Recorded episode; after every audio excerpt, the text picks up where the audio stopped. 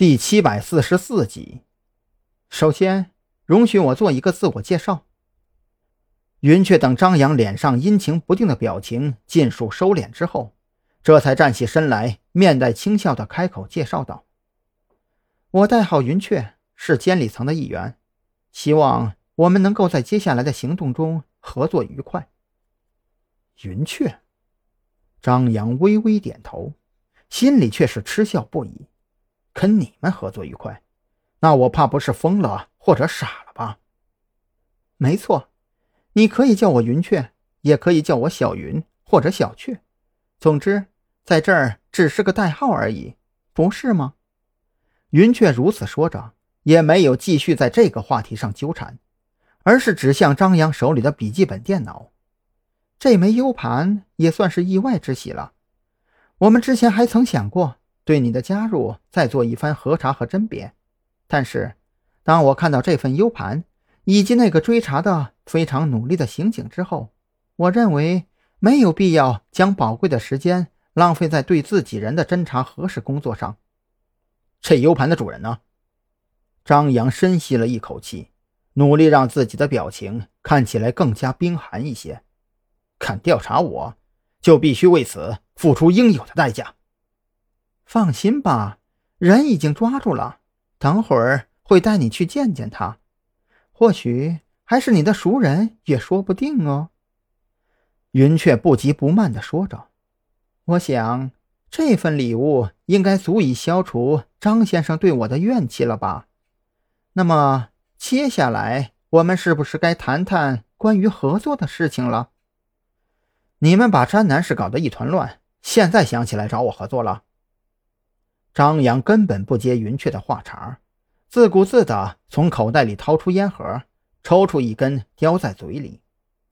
没等张扬自己掏出打火机将香烟点燃，云雀用那柔弱无骨的纤手从他手里拿过打火机，优雅地侧身紧挨着他坐下，用娴熟的动作替他点燃了香烟。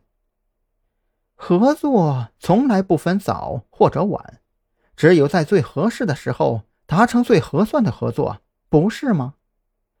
你们到底想要干什么呀？或者说，我帮了你们，我能得到什么？张扬抬起身，往远处挪了挪，他可不想让身上沾染了云雀的香水味儿要不然回头让蓝雨桐闻出来，可就又是一场灾难了。怎么，你难道就没查出来点什么东西？这可不是你应有的实力呀！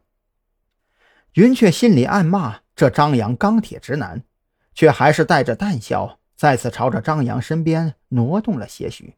这下，两人贴得更近了。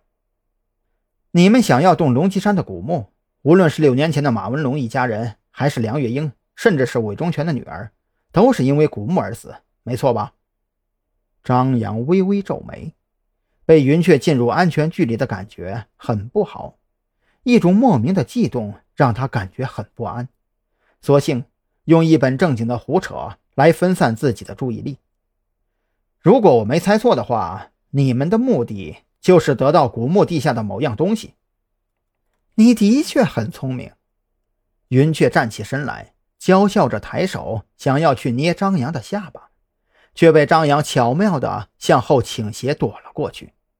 哟，还挺害羞的嘛。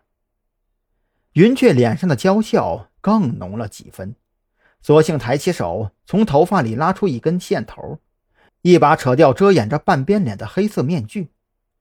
是我不够美，还是我的身材不够好呢？我们貌似是在谈正事。张扬深吸了一口气，摘下面具的云雀倒真是美丽动人。只是云雀越发主动，他就越觉得这个云雀有问题。按照黑狼和夏明对自己的态度来看，子午会之所以需要自己加入，肯定有着某个自己所不知道的理由。因为天底下聪明的人多了去了，子午会费心找找，肯定能找到，没必要非在自己这棵歪脖树上吊死。可如今云雀的态度也如此诡异，这背后肯定有什么自己所不知道的秘密。